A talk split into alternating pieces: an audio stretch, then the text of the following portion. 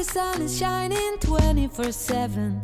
大家好，欢迎收听《爱上塔克达》，我是主持人 Lena。那很高兴这一集又再度邀请到 Yellow 来我们的节目。那我们前两集从水上聊到山上，那这次全能的 Yellow 要来分享解封后我们最近台湾最夯的活动，就是去日本滑雪。那我们欢迎 Yellow。嘿，大家好，又是我，我是 Yellow。那想要询问一下 Yellow，就是一开始接触到滑雪的契机，跟 Takoda 有点关系哦。真的？对对对，因为我自己也在呃滑雪的装备店上班嘛，因缘机会然后认识 Takoda。那在那个地方上班，那不外乎当然就是会接触非常多滑雪的人跟滑雪的资讯。那这也是为什么我会开始接触滑雪的原因。我一直以为你是有先会滑雪的基础才去滑雪装备店，不不不，其实是相反。因为其实那个时候台湾滑雪还没有那么盛行，然后我是先到做滑雪相关的旅行社里面去当行政小妹，就发现哎，原来台湾有这么多人在滑雪，那是去日本滑雪，所以需要旅行社的介入。那那个时候才知道这件事情，开始在接触滑雪。去尝试个一两次，就觉得哎，这个活动很有趣。但后来离开了之后呢，在外面辗转了一阵子，又回到了一样滑雪的产业，就觉得哎，这个是不是什么缘分？那我就开始在对于滑雪这件事情开始做专业。对，那也是后来呃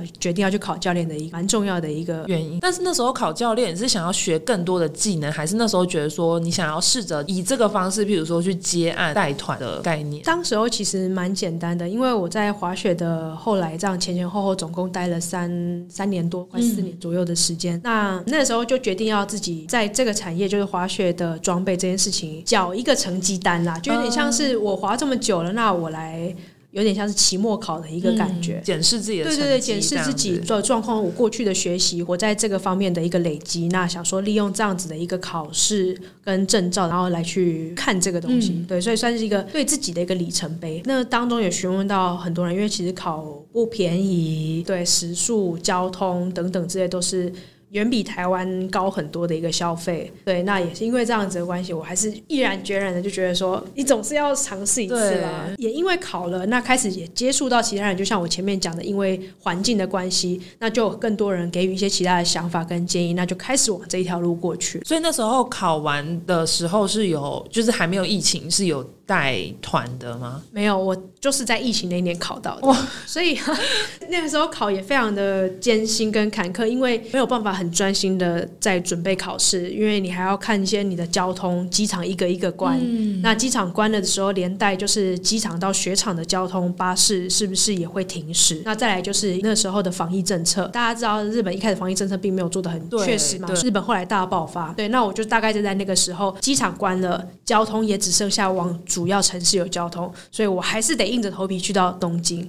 去做转机会，然后那个时候都在处理这些事情，所以考试的过程心蛮烦的，但幸好后来还是有通过。但那时候是你自己，还是那时候有台湾伙伴也有人要去？呃，我去的时候是自己去，但是有认识到其他也是从台湾去的伙伴。对，那也是在那个时候，算是有点患难见真情吧。就大家都在那个时候在分享，对对对，很困苦，因为你机场没了，交通也没了，那就大家互相看还有什么样的方式可以 share 车子，对对对，就会加入一些社。团啊，看大家有没有其他方法可以抽。那我们现在都还有在联络，包含呃马祖的一个，他也在做立桨一个教练，然后还有现在也跟我一起在日月潭做的立奖教练。我们现在都还在这个圈子里面打滚，对，就算是也是有就是接触到水类这样。对，但因为呃滑雪是一个季节性的东西啦，以我们现在北半球来说，嗯，呃就是冬天会滑雪，那夏天的时候我们就会做水的活动。真的是因为滑雪的确一定要在海外啦，这是一个台湾比较难。没错，就台湾其实现在也有。很多热爱滑雪的人做一些呃滑雪机，呃有一点地毯式的啊，也有那种金针菇式那种塑胶一整片的那种。那其实现在一间一间在开耶，滑雪这个产业其实人口是越来越多的。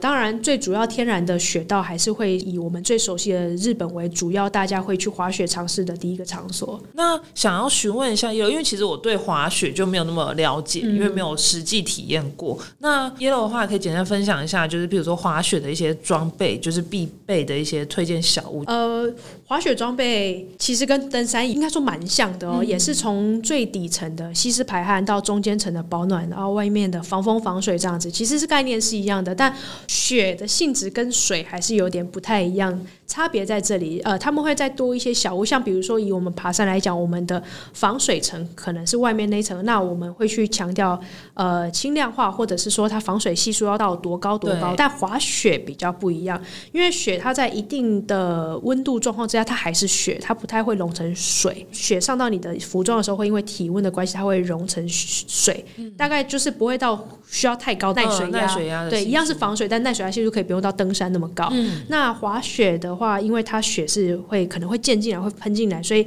里面有些小设计，包含雪裙的设计、袖口的一些缩紧的一些设计，那个是跟登山比较不一样，可是概念都还蛮像的。所以在穿着上面的话，可以这样子去做分别。那再来就是滑行风格，因为滑雪的话有分 ski 跟 snowboard，就是单板跟双板。那他们的做动方式，因为单板的话它是侧向运动，两只脚绑在一张板嘛，所以它是侧向运动。那双板的话是正向的，所以你两只脚个别绑在两个板子上面。它因为这样子活动方式不同，所以导致你可能跌倒的方式也会比较不同嘛。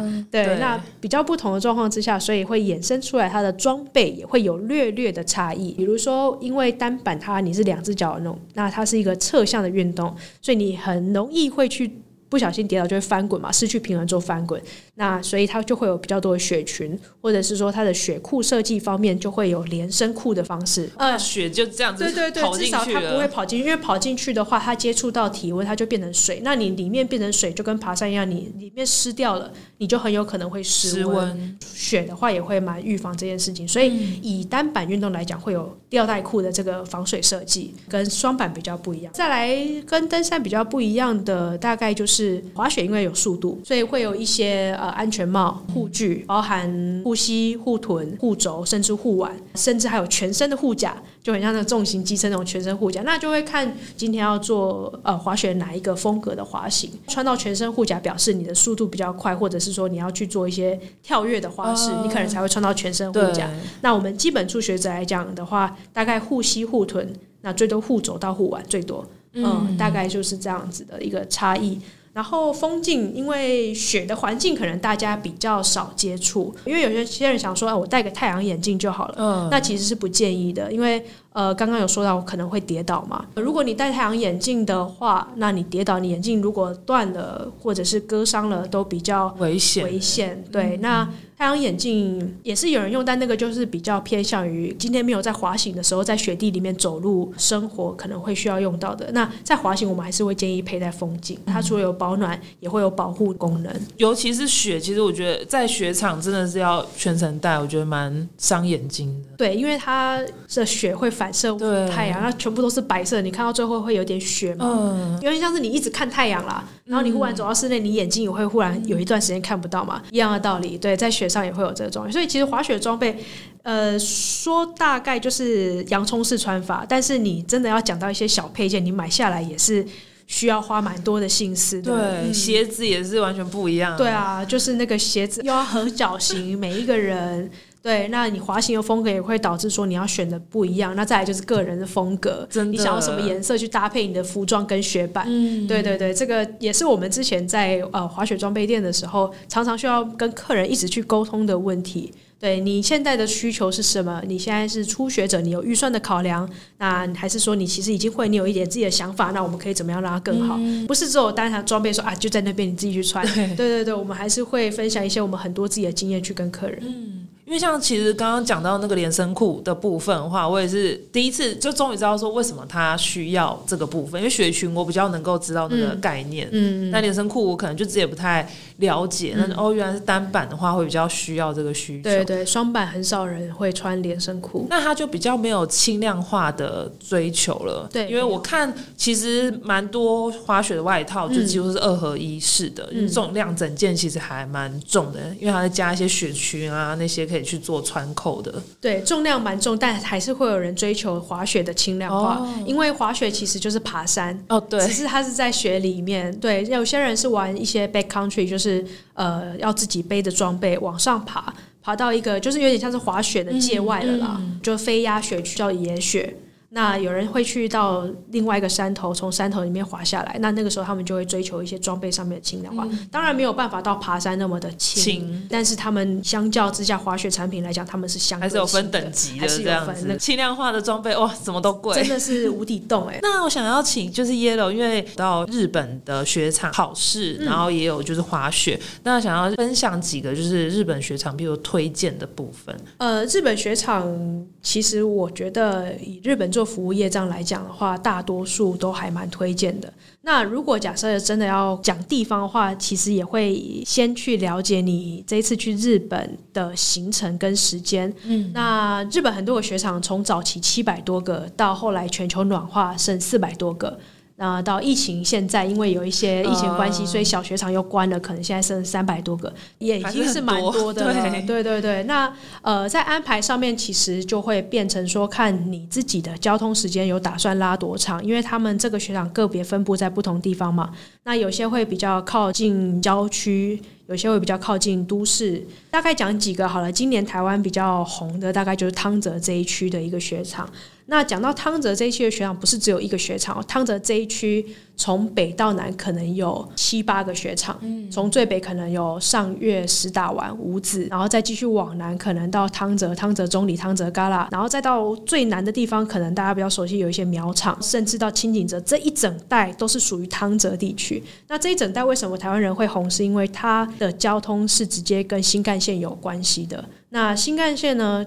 从都市连接就非常的方便又很快速嘛，所以它会是时间比较短、比较没有那么充裕的人的首选。对，那你就可以选择汤泽地区。那接下来往日本的呃铁路中间过去的话是野泽，野泽的话，它在一九九八年的话是冬季奥运的一个场所，它的风格比较像是日本温泉村的一个小村落。对，它是跟刚刚的汤泽完全不一样的都市风情跟雪场的风格，完全真的是不一样。说到雪场风格，我觉得每一个雪场每一个雪场都很值得去，因为他们因为山势的不一样的关系，所以他们累积雪也会不太一样。那因为累积雪不一样，所以他们会针对一些特殊地形，可能会去发展那个雪场的特别。比如说，他可能这个雪场有博朗的东西啊，或者这个雪场有一些呃，他们会有团队进驻，然后去设定一些那种弯道等等之类的。对他们也会想办法去做他们雪场自己的特色，然后吸引人过去。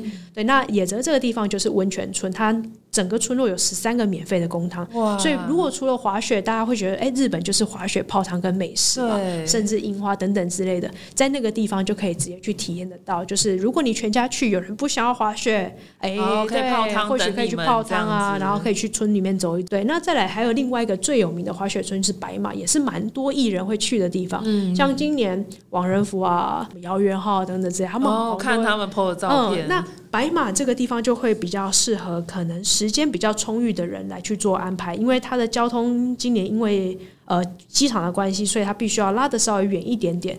对，那就适合时间比较充裕的人来去做安排。那白马地区呢，也是从北到南也是有蛮多雪场的，可能从 Cortina 从成安一直到梅池，然后再到什么上月，呃，再到那个盐源等等之类，一直到最南有鹿岛乡等等，也是一整条的。但它的交通就是以他们自己那一区的一个呃 shuttle bus 来去做连接。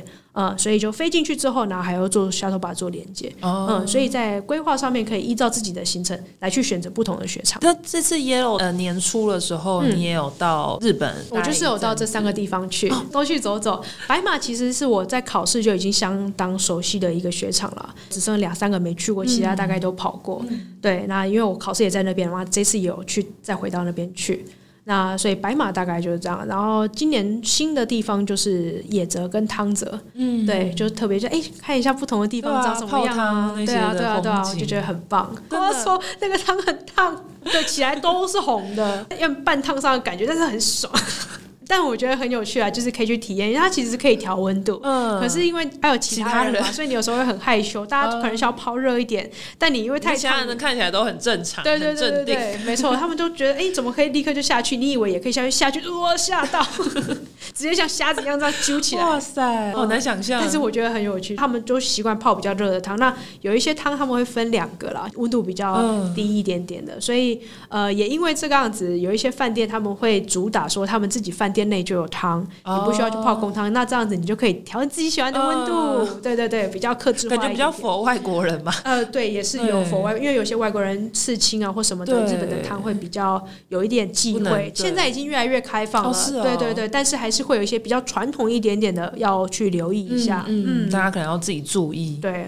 那最后的话，就是想要再问 Yellow 说，就是今年的话，你有去三个雪场看，那后续的话，你会有在接带团滑雪这个部分吗？今年希望可以开始接啦，应该说，我今年会去跑这三个雪场，最主要还有就是去跟其他的教练去做学习。对，因为我自己的设定或者是我自己理想的一个教练，就是不是只有考到证照你就可以来去从事这项活动，你过程当中还是需要累积。所以我今年也花了一个月时间。就是到处跟其他教练做学习，包含跟课啊，看他们怎么去面对不同程度的学生。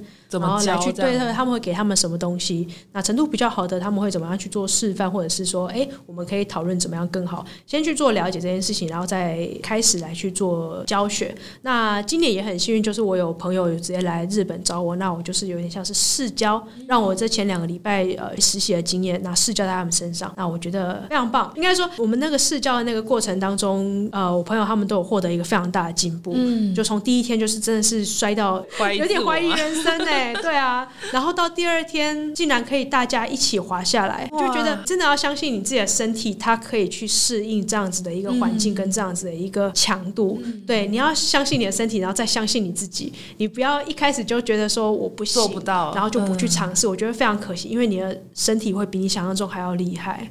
真的，对。然后我就觉得，我我跟他们一起成长，然后在中间获得成就感，我觉得。这就是我喜欢教学的原因啦，不管是立桨还是滑雪，我觉得可以跟着他们一起成长，跟着他们一起突破，稍微去 push 一下下，对对对对对，哎，然后就觉得哎，你会发现不一样的自己，我觉得这个是我一直觉得蛮好玩的东西。所以等于就是说，看今年或者是明年初，嗯，就是 Yellow 会不会到日本这边呢做教学的动作？对，就日到日本去做教学是一定会，但是要选择哪一个地方，可以再跟我保持一下联络。对，因为我现在有三个地点。可以选择嘛？那我们可能会搭配你的行程。那虽然说我在汤泽，但你想去白马，自由教练大概就是用这种方式，然后来去配合客人这样子。好，那就是谢谢也有的分享。今天就是这从一开始水，然后到山，到现在滑雪，其实也有都可以一起协助大家去完成解锁户外这件事。真的很期待丽娜这次来找我滑雪。刚刚听了有点小心动，听完都想去。心动不如马上行动，现在快快来得及哦。然后小伙伴有。有兴趣的话，也随时可以锁定你的，就是 I G 或者是对 I G 或者是粉砖，对，或者是直接就跟我联络。那到时候就把资讯全部都贴在下面，你们要哪一种都可以找到 Yellow。欢迎欢迎。好，那我们谢谢 Yellow。那我们的频道呢会在 Spotify、Apple Podcast、Google Podcast、三二跟 YouTube 播出。在 Spotify 收听的朋友，记得关注我们，避免漏到任何一集。如果是在 Apple Podcast 收听的话，记得在评分处留下五颗星评价。另外，大家想要购买我们商品，可以到 Tagoda IT 的官网购买。海外的听众也可以透过我们 Pinkoi 的商城下单购买。爱上塔克达，我们下集见，拜拜，拜拜。